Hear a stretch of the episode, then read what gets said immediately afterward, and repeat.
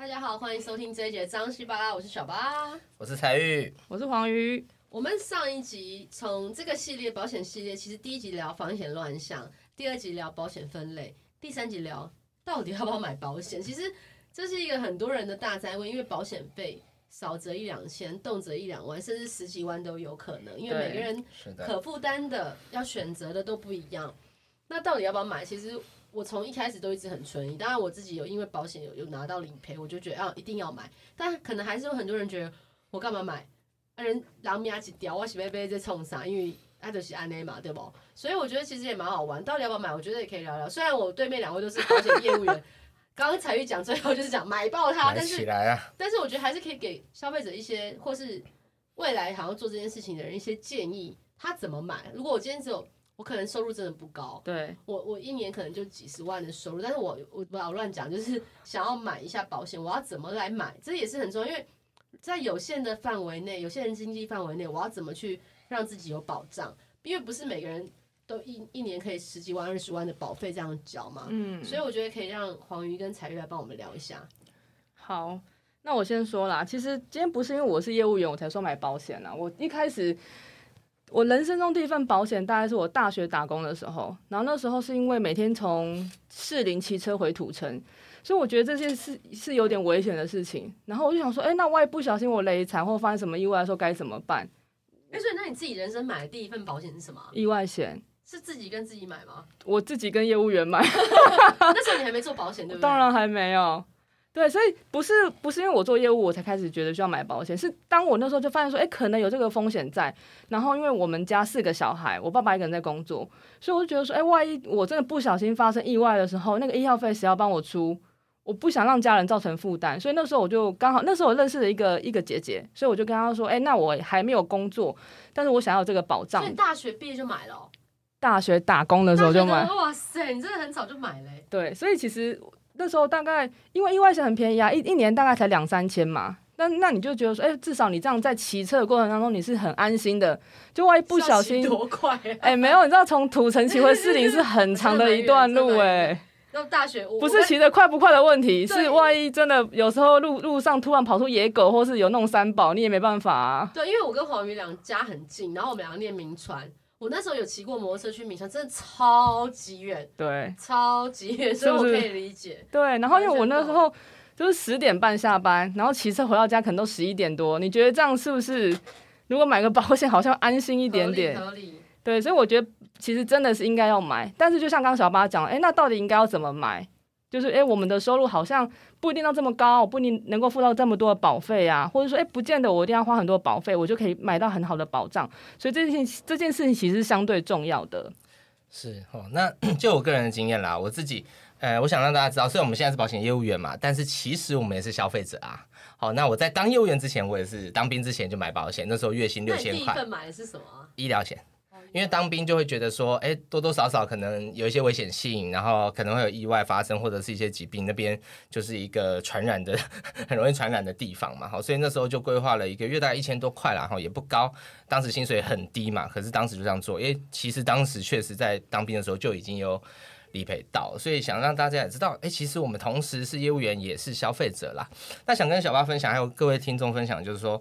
嗯、呃，其实保险从历史上来看，也存在几百年了嘛。小巴有看过铁达尼号吗？有。哦，铁达尼，哦，都我们的年代嘛。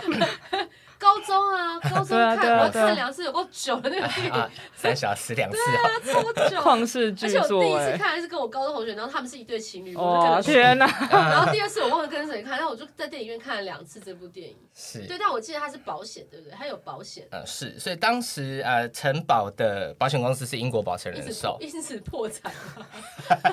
呃，当时其实就全数罹难家属全数理赔了，哦，就是寿险，刚刚刚好上上一集有提到的东西哈，所以事实上保险存在几百年，肯定有它的功能因为意义嘛。我另外也问一下小巴一个问题哦，如果今天保险是免费的，你要多少？多少是什么意思？你要买，你想要得到多少保险？如果保险不用钱，我必须要讲，我个人真的不贪心，我觉得该赔给我就赔给我，然后我不会多要。哦、那你很棒，你真的很善良。因为因为不是因为我觉得就是啊，怎么来怎么去。对。啊，你该拿，如果今天免免费东西最贵，一定有有鬼吧？我不知道，反正我就是，好，其实我是不相信人性，但是，但是我真的该赔我什么，我觉得赔到我该赔就好了，我不会多想要什么，因为觉得该我拿的就好了。OK，你放心啦，因为这世界上不会有免费的保险。对，但我想讲的事情是，如果今天保险真的很便宜，其实我们都会希望拥有嘛，它也不占空间呐、啊，所以它有它的意义存在，所以可以肯定的是，它是有存在意义以及有功能的。那关键就是它不是免费的，而且它不便宜。嗯，所以其实真正要怎么来规划保险吼，第一件我们可以认同的事情，保险应该是好东西啦，不然就算免费的也没人要嘛。可是呢，要怎么来规划，其实就会根据说我到底要拿多少的预算成本。来做这些防范，那最大的前提就是我们不要影响到生活太剧烈了。嗯，可是去预防有可能的风险，毕竟各种风险就都不是零嘛。那保险也很说来很简单啦，就是防生老病死残。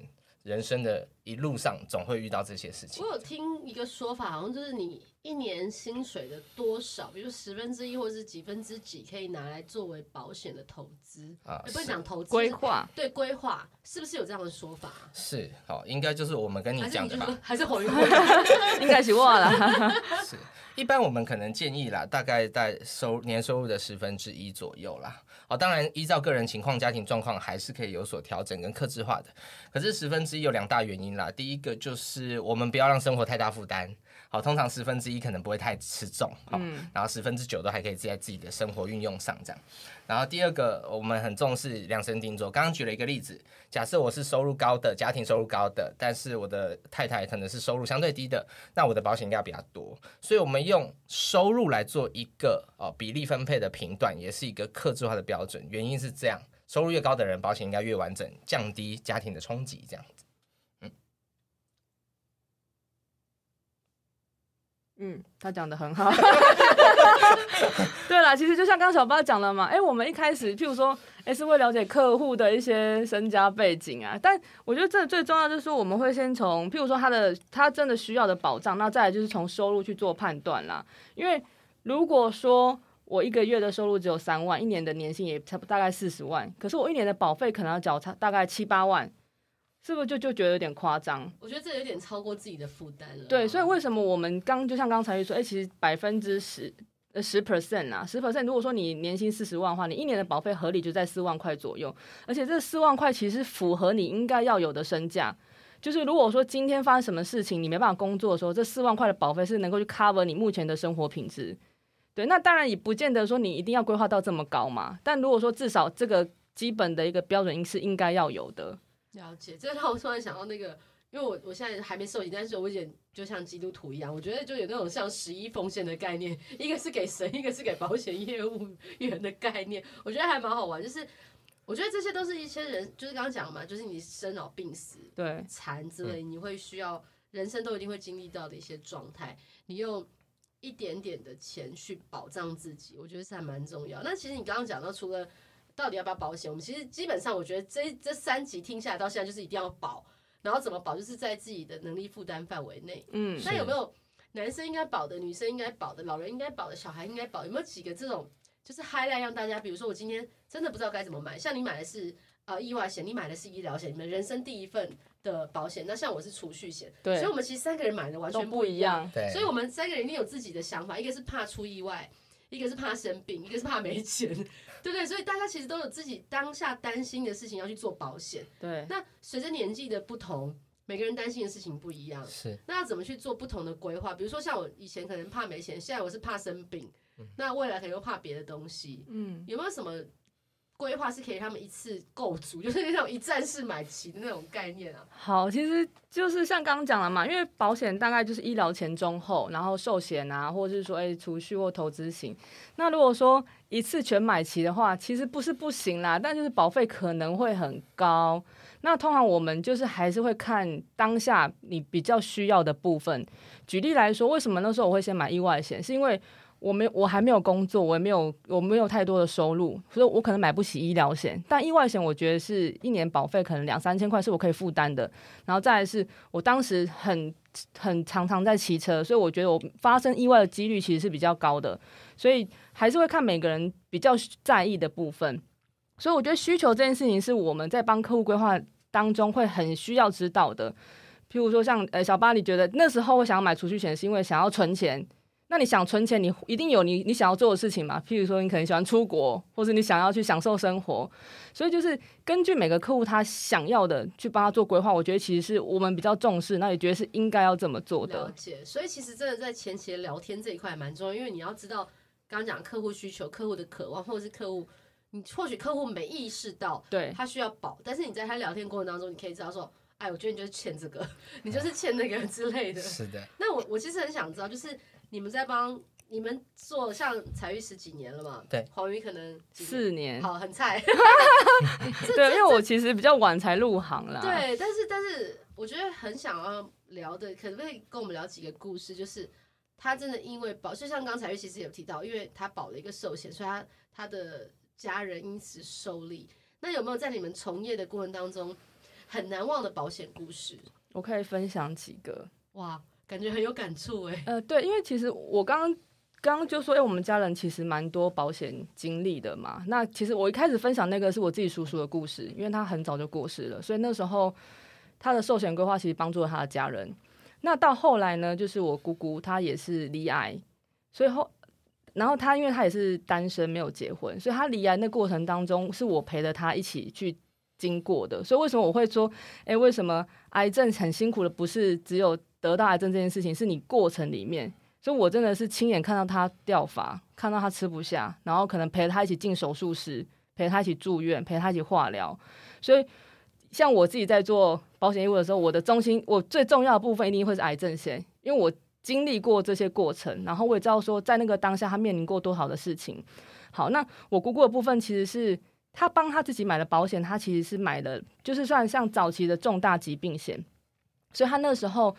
真的离癌的时候，他当下其实先拿到五十万，对。那你知道那个五十万对真的，他那时候大概快六十岁，其实也是快要退休了，所以他没办法工作的时候，至少那个五十万是可以让他有一个比较安心的部分，对，然后这个就是我自己家人的部分，然后另另外的话，其实是我大概在第二年左右，那时候就是有一个朋友的，呃，那就是有个朋友，然后他的公公就是先罹癌了。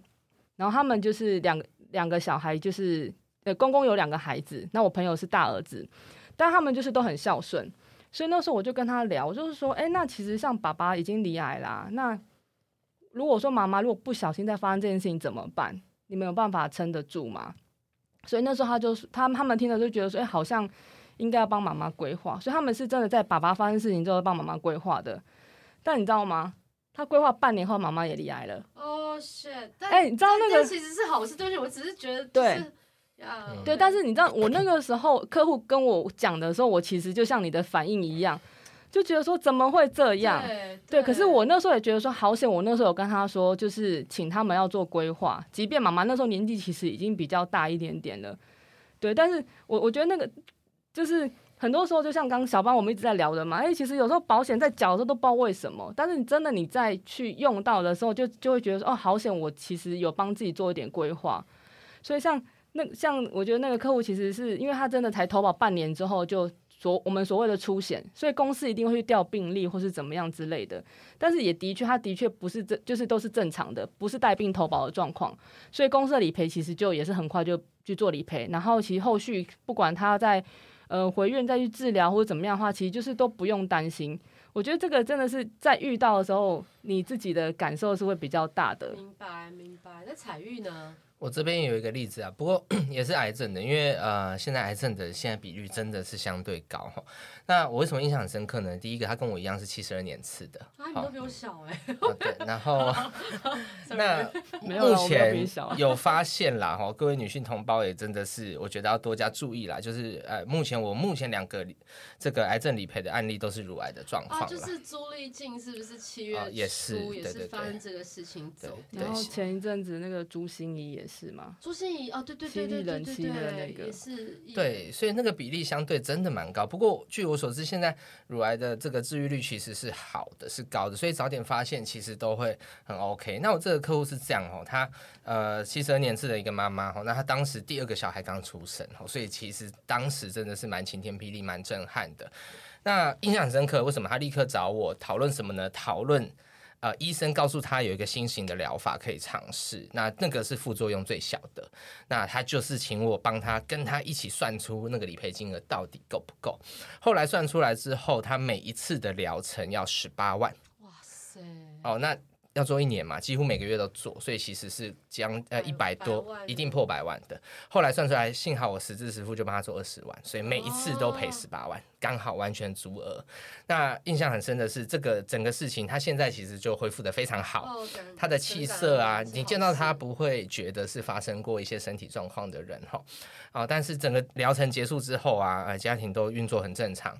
那他真的是用讯息传给我说，哎，谢谢当初有帮他做这个规划，不然他那段时间生活受的冲击不知道怎么过。那所以这一个我印象超深，因为这是我第一次客户真的很呃，你感受得到，就是真的跟我说谢谢，感谢我为了呃他们家庭做了这些事情。然后同时我也觉得哇，这工作再次认同自己的工作是很有意义的啦。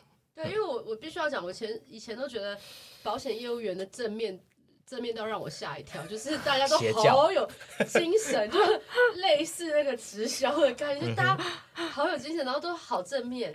但我后来发现，其实你们是需要这样的力量去面对很多生老病死，因为你们接手太多这一类的事情。如果你们没有这样正面的力量，你们很难去面对，就是你要怎么去帮你的客户争取或什么，其实很难。我觉得，所以这件事情后来慢慢也可以，因为我我认识黄宇已经二十年了，二十年不要讲二十年，大一就认识，然后又是蛮好的朋友，所以我就觉得，哎、欸，他其实做保险业之后，他也真的变开朗很多。我觉得整个人也变了，就觉得，把以前是怎样很就比较严严哦 悲观，现在很正面，不得不正面。对啊，我觉得其实是好事哎，所以我觉得聊到现在也蛮好玩，就是刚刚讲，我们现在已经第三集，前面讲的防疫险乱象，第二集讲。保险的分类，现在讲为什么要保险，还有保险其实真的是帮助得到人。我们第四集要聊什么？第四集就要就是像刚你讲的啦，哎、欸，其实市面上保险一大堆嘛，那怎么样才知道适不适合你自己？对，这也蛮重要哎。我现在也要回去问一下我那个嫂子，她有没有帮我保到癌症险？因为我自己觉得我的作息真的不太健健康。呃，我之前有帮你看过你的保单，对对对对对，哎、欸，有吗？应应该是有，但只是说多跟哦保。多少的内容而已，对，了解。所以我那时候在缴的时候，其实我就觉得，因为那时候在规划这整个所有的东西的时候，其实我就觉得只是保一个心安。但后面就是慢慢用到，可以再加保吗？可以再加钱吗？呃，还是不行动，没有，因为另外再买。应该是说就是。当然，我们体况正常的状况下要做规划，其实都是可以做规划的。但是已经有发现，但是如果说有一些既往病史的话，那在投保也许就是会被除外啊，或是会被加费。是，对，就是还是可以做投保，但是就还是会看你现在的状况去做评估。是，这也是蛮好玩的。我们等下来聊一聊这个问题好了，我们下一集见喽，拜拜，拜拜，拜。